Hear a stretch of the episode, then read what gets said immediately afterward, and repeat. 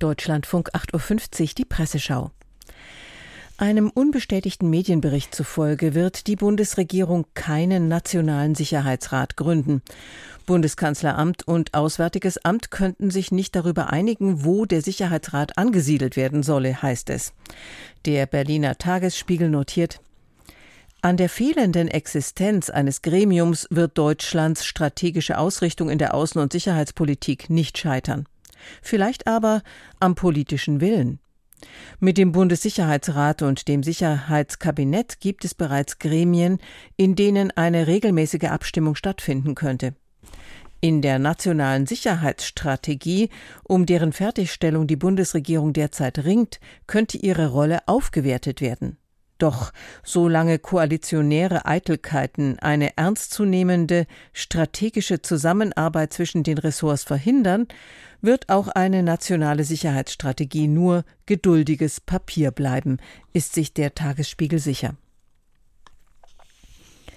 Die Frankfurter Allgemeine Sonntagszeitung kritisiert die Pläne von Wirtschaftsminister Habeck zur Modernisierung von Heizungsanlagen. Keine Frage.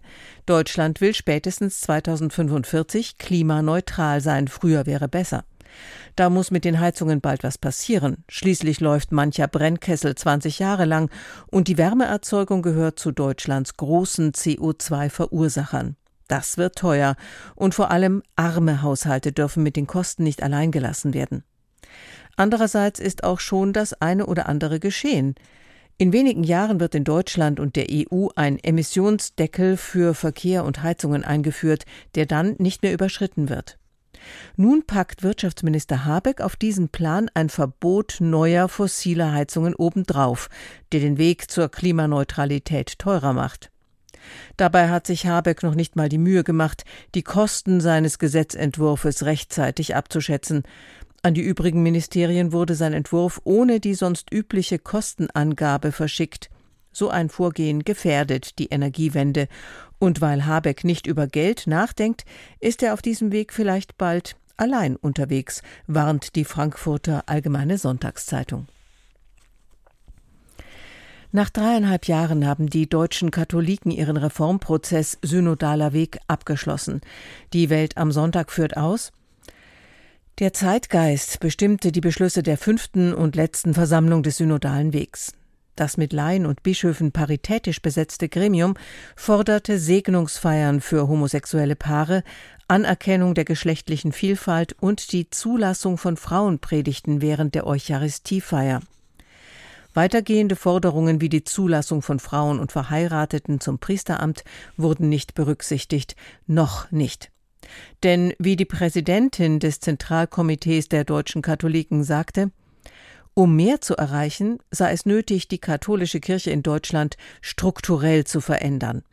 Das soll durch die Einrichtung eines ständig tagenden, paritätisch besetzten synodalen Rats erreicht werden. Allerdings merkte Papst Franziskus bereits an, es gibt eine sehr gute evangelische Kirche in Deutschland, wir brauchen nicht zwei davon.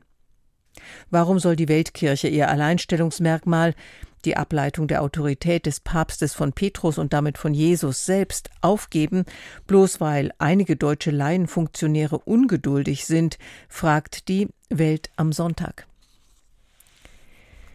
Die Berliner Jusos haben eine Kampagne gegen die geplante Koalition von CDU und SPD gestartet und fordern eine Fortführung des Regierungsbündnisses mit Grünen und Linkspartei. Dazu schreibt die Berliner Morgenpost Die Wiederauflage der Hauptstadt GroKo ist noch längst nicht in trockenen Tüchern. Zwar haben die Verhandlungskommissionen beider Parteien bereits erste Einigungen erzielt, doch dass die regierende Bürgermeisterin Franziska Giffey ihr Amt trotz rechnerischer Mehrheit des bestehenden Bündnisses mit Grünen und Linken einer Koalition mit der CDU opfern will, sorgt an der Basis für erheblichen Unmut. Immerhin, gestern gelang der angeschlagenen SPD-Landeschefin ein wichtiger Teilerfolg. Nachdem sich die Kreisverbände Neukölln und Steglitz-Zehlendorf gegen Schwarz-Rot ausgesprochen hatten, konnte Franziska Giffey den Kreisverband Verband Pankow mit deutlicher Mehrheit davon überzeugen, dass dies der richtige Schritt ist. Wie die Mehrheit der SPD-Mitglieder zur GroKo steht, wird sich am 23. April zeigen. Wenn der bis dahin ausgehandelte Koalitionsvertrag mit der CDU entweder angenommen oder abgelehnt wird.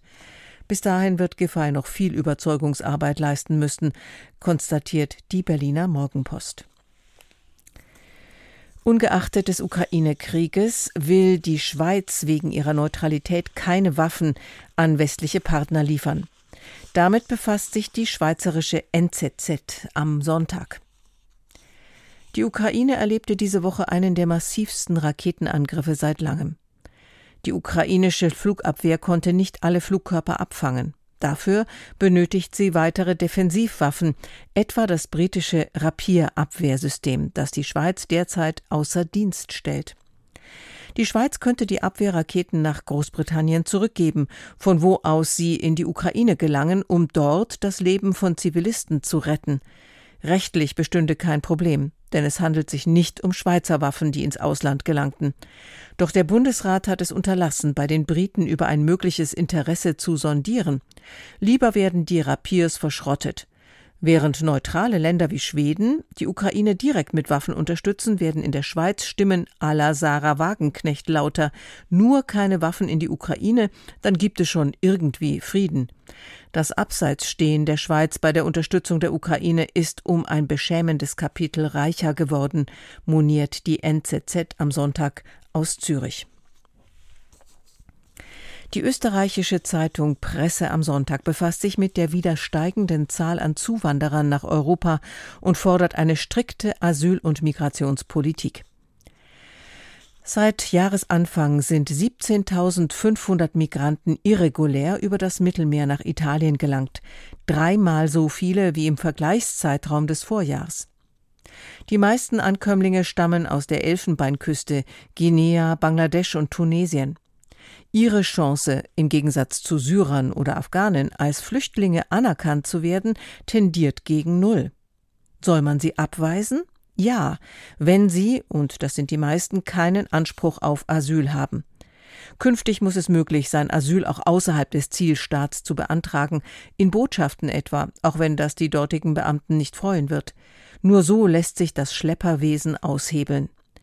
Wer illegal die Grenze überschreitet und nicht asylberechtigt ist, sollte, wie das Großbritannien vorhat, mit einer Einreisesperre belegt werden.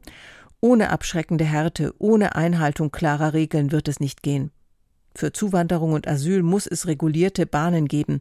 Das Prinzip Chaos hat lang genug regiert. Das war die Einschätzung der Presse am Sonntag aus Wien. Unter Vermittlung Chinas haben die verfeindeten Staaten Saudi-Arabien und Iran vereinbart, ihre diplomatischen Beziehungen wieder aufzunehmen. Die Zeitung Gulf Today aus den Vereinigten Arabischen Emiraten spricht von einer positiven Entwicklung. Der schiitische geprägt, der schiitisch geprägte Iran und das sunnitische Saudi-Arabien werden als Rivalen betrachtet. Es wird erwartet, dass das Abkommen zwischen den beiden Ländern die Spannungen in der Region verringern wird. Die US-Regierung hofft, dass der Krieg im Jemen endet. Es ist das erste Mal, dass China eine wichtige Vermittlerrolle in den internationalen Beziehungen spielt. Und es hat einen großen Erfolg erzielt. Peking will auf der diplomatischen Ebene eine aktive Rolle spielen. In diesem Fall hat China auch wirtschaftliche und strategische Interessen in Saudi-Arabien und im Iran ist sich Gulf Today mit Blick auf die Ölvorkommen in den beiden Ländern sicher. Damit endet die Presseschau-Redaktion, hatte Dietmar Reiche, Sprecherin war Agnes Pollner. Heute